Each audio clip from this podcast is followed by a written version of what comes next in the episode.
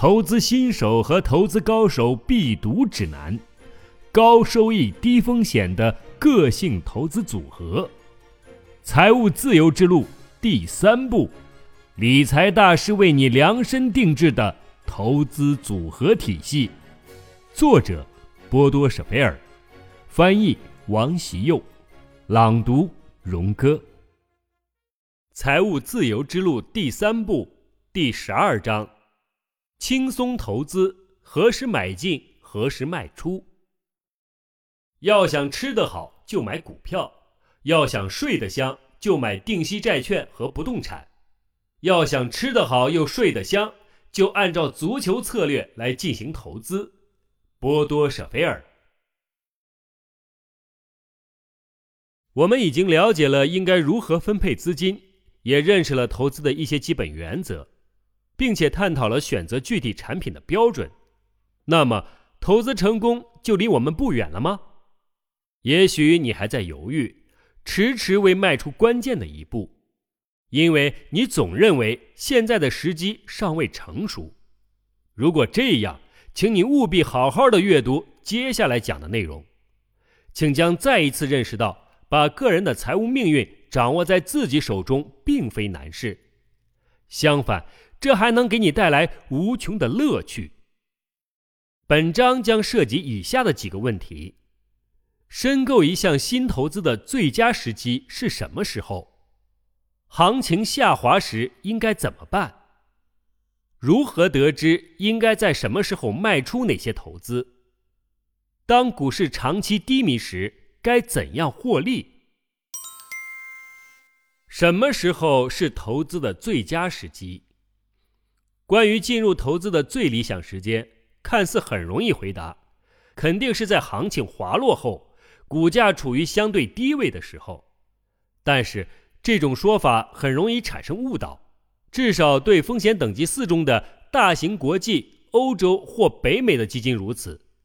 为了理解这一点，我们假设以下的情景：二零零五年一月一日，你向 XY 基金投资了一万欧元。并在接下来的四年里获得收益如下：二零零五年负的百分之十，二零零六年百分之二十，二零零七年百分之十，二零零八年百分之三十。我们继续假设，从二零零九年到二零一九年，这支基金保持同样的规律继续发展：二零零九年负的百分之十，二零一零年百分之二十。二零一一年百分之十，二零一二年百分之三十，二零一三年负的百分之十，二零一四年百分之二十，二零一五年百分之十，二零一六年百分之三十，二零一七年百分之十，二零一八年百分之二十，二零一九年百分之十。我们之前提到过，风险等级四的产品。大部分以四年为一个循环周期，因此上述的结果完全具有可代表性。假定打算持有 XY 基金十二年，那么你认为什么时候是最佳的投资时机呢？你也许会回答是二零零六年初或者二零零八年，而最糟糕的时机似乎是二零零五年年初，因为这一年行情一下下跌了百分之十。投资风险等级四的最佳时机，答案肯定会让你大吃一惊。在以上的举例中，如果你的投资年限为十二年，不管你从二零零五年、二零零六年、二零零七年还是二零零八年开始投资，对最终总额不会起到任何作用，最后的总额都是三万六千八百三十六欧元。二零零五年初可作为投资的最佳时机，因为那样你在二零一七年便可以再次动用这笔资金了。由此我们可以确定，投资时间点对于风险等级四中的产品的最终总额几乎没有任何影响。因此，投资的越早越好，这样才不会浪费宝贵的时间。投资风险等级五和六的最佳时机。对于风险等级五和六的产品，情况则有所不同。这个部分要注意的是，许多新兴市场在超过三十六个月的时间里，平均增长率高达百分之三百五，然后会在超过十八个月的时间里跌落约百分之五十。面对如此强烈的波动，我们只能在股市暴跌后再买进。这样操作不只有很多好处，甚至在许多情况下是唯一有用的策略。无论如何，这一点肯定适用于一次性购买。如果我们能在行情下跌后针对风险进一步权衡，这条准则的意义就会更加明显。让我们来看一看，在经历股市下跌时应该如何操作。从中可以发现，在投资高风险领域时，选择投资时机的最佳策略。股市下跌时该怎么办？首先提一下处于第二位的重要准则：行情下跌还不属于亏损，这更多的是一种不断循环往复的过程。短期内百分之五到百分之十五的股价回档还不会形成危机或者崩盘。请回忆一下之前讲过的人和狗的例子，人代表经济，狗代表股市。回荡只是意味着狗往前跑太远了，现在又跑回来了。问题在于，专家认为必须研究为什么狗会这样做，他们倒不如说这是狗的天性。因此，请不要被一些专家研究的悲观言论所影响。通常在经历了强势上涨后，会迎来回档，因为现在一些大投资家要拿走他们的利润。正如我们讲过的那样，如果你的投资刚好碰到了回档前的这一时间，这肯定不是什么多糟糕的事情。不过这毕竟是理论，在实际操作中，如果遇到股市下跌，你肯定会被吓到，还常常会感到沮丧，特别是一些投资新手。更是如此，这并不是说明你就不适合从事这类型的投资。我更多的是想让大家确信，这是所有人都会面临的问题。当股市下跌，你感觉很糟心的时候，你只有硬挺过去，这是所有投资者都要经历的过程，就算是成功者也不例外。我还可以向大家保证的是，下一轮股市下跌肯定还会到来。你肯定又会感到不那么舒心，但是行情肯定会再次上涨，就像我们之前所说的那样，白天和黑夜总是交替出现。最重要的准则是，请在行情下跌时加购，为此你需要有现金储备。也许你是属于冒险型的投资者，对我的建议表示不满，也就是。保持百分之五十的钱作为储备资金、现金储备，或者进行风险等级一到三中的货币资产投资。但是，当你第一次尝试了能够以超低价买进股票或是基金后，你会开始爱上这点建议。对于风险等级四中的产品，你可以在行情回落百分之二十时进行加购，但请不要把全部的储备资金都投进去。也许不久后还会出现更有利的购买时机。加购风险等级五和六中的投资产品，对于高风险等级的产品，又是一套完全不同的准则。适用于个别行业和新兴市场大部分领域的是，在行情出现暴跌时才考虑加购或者开始进入投资。你没有必要采取其他的措施。因为总会出现新的选择，市场上下跌百分之五十，部分甚至暴跌百分之九十的购买机会，相对还算比较常见的。也许你会感到震惊，这样的下跌概率对你来讲风险太大了。也许这部分市场还会又一次跌落百分之五十到百分之九十。事实上，这样的可能性的确存在，即使这样的可能性非常小。至少，当某个市场已经下跌了百分之八十五以后，就更不太可能出现这样的情况了。当然，风险还是存在的，但我想再一次把风险和巨大的机会进行对比。假设你投资了十万欧元购买收益为百分之六的定息债券，二十年后你将获得三十二万零七百一十三欧元，其中还必须缴税。相应的，如果你每年能获得百分之二十的纯收益，二十年后的这笔钱将会达到三百八十三万三千七百五十九欧元，差不多是原来的十二倍。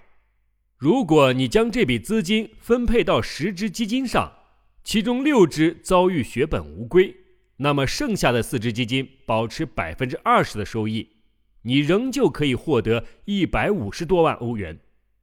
即使以这样极端的方式计算，你获得的收益都比保险的投资多出四倍。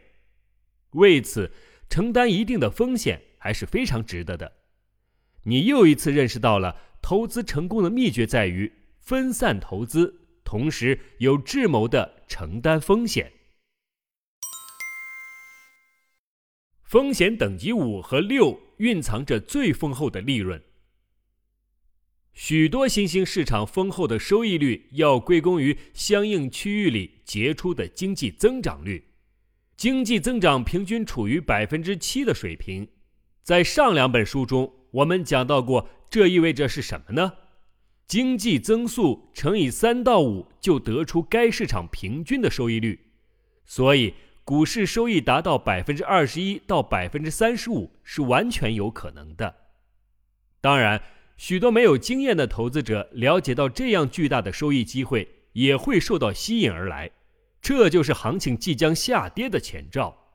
比如1996年和1997年初，在亚洲就曾经出现过这样的情况。对于有经验的投资者而言，眼下的投资泡沫就是即将崩盘的信号。因此，在1996年的第一季度，我就撤回了在亚洲的所有投资。当时还处于一路高歌猛进的时期，事实上也的确提早了一点，因为原本我还能多赚几个百分点，但是我已经达到了之前书面定下的百分之二百的目标，并且不想成为贪婪的牺牲品。在崩盘过后的十五个月，我又开始投资，虽然稍早了一些，但紧接着获得的利润是丰厚的。行情下跌和收益机会之间的关系，请尽可能只关注那些下跌百分之五十或者更多的新兴市场。从跌落百分之五十开始，风险和机会的关系就将变得越有利。超过百分之六十的下跌就更有趣了，因为要达到之前的高位，行情必须上涨百分之一百五才行。从中我们得出以下内容。原则上，一个市场总会回升，行情上涨总会到来，除非存在特别的危险因素，那就是这个国家从世界的经济版图上消失了。因此，非常重要的一点是，要时刻关注我们想要投资的市场。在新兴国家投资的四条准则：只投资你有一定了解的市场。仔细观察该地区一段时间以来的政治和经济的发展，然后你应当选择投资基金，而不要尝试购买单只股票，因为有了基金经理，你就拥有了一个当地的行家。在相应市场进行首次投资时，最多投入计划向该市场投资资金的百分之五十，之后可能会出现更有利的购买机会。将投资目标书面确定下来，最好应当是在百分之百到百分之二百之间，并且定期观察行情的发展。当你达到收益目标后，至少要从中抽出部分资金，比如你可以把原始投资的份额再加上百分之二十变为现金，然后继续密切关注该市场的走势，从最低谷起算。最多增长到百分之二百到百分之三百，你就必须完全退出，宜早不宜迟。如果你认真遵守了这些准则，投资新兴市场将会成为最吸引你的一项趣事。风险和机会的关系，在接下来的图表十二点一中，你会了解到行情下跌和收益机会的关系。会让你认识到，在行情下跌百分之三十前，并不值得做出反应，那样该股市只需要增长百分之四十二点九就可以把损失弥补回来。但是当行情跌破百分之六十时，回升的潜能就非常巨大。当股价暴跌达到百分之九十，回升的潜力确实能达到百分之九百。比如在二十世纪九十年代中期，俄罗斯股市暴跌了百分之九十。不要忘了，我们要有钢铁般的意志来投资指数股刚回落了百分之九十的市场。也许你还记得当时关于俄罗斯新闻内容的关键词。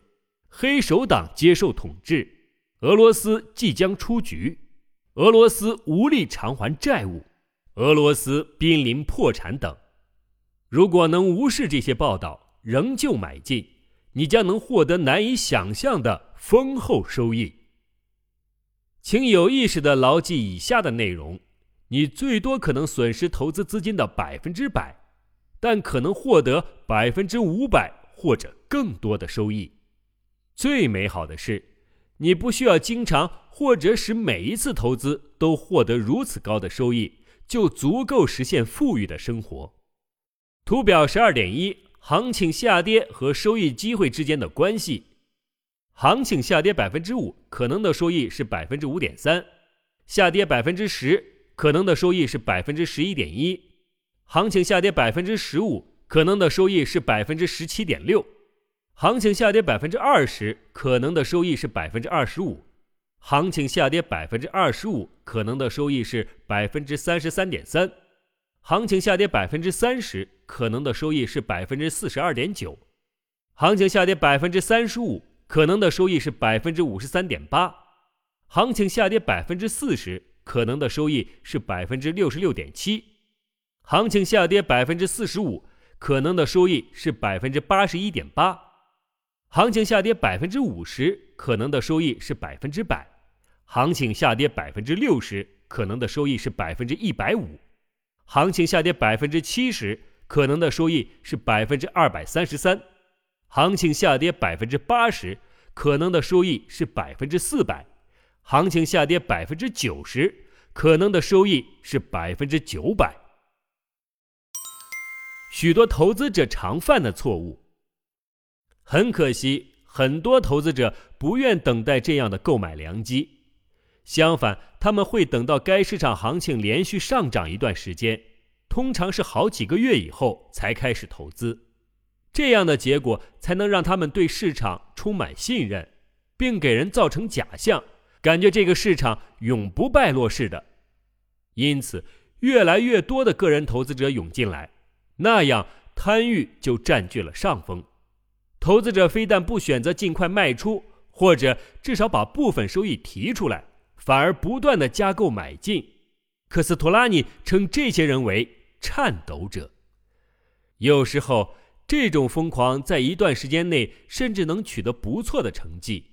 每当这个时候，这群颤抖者都将此看作对他们策略的肯定，因此他们更加斗志昂扬，并且。对即将来临的金融危机毫无感知，但是这一切又必然会来临。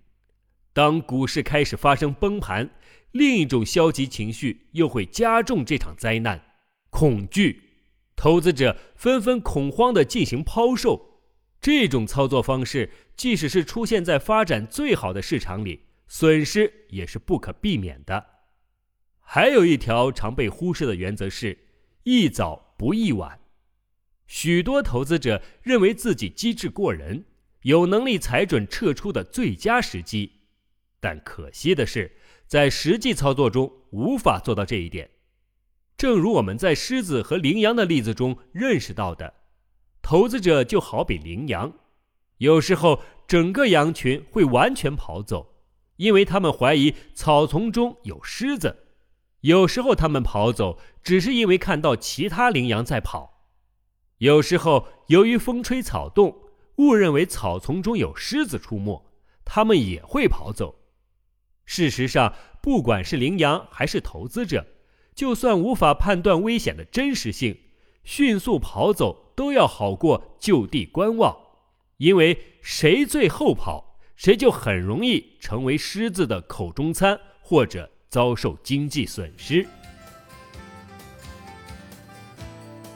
好了，今天的内容就讲到这里，谢谢大家的收听，我们明天再见。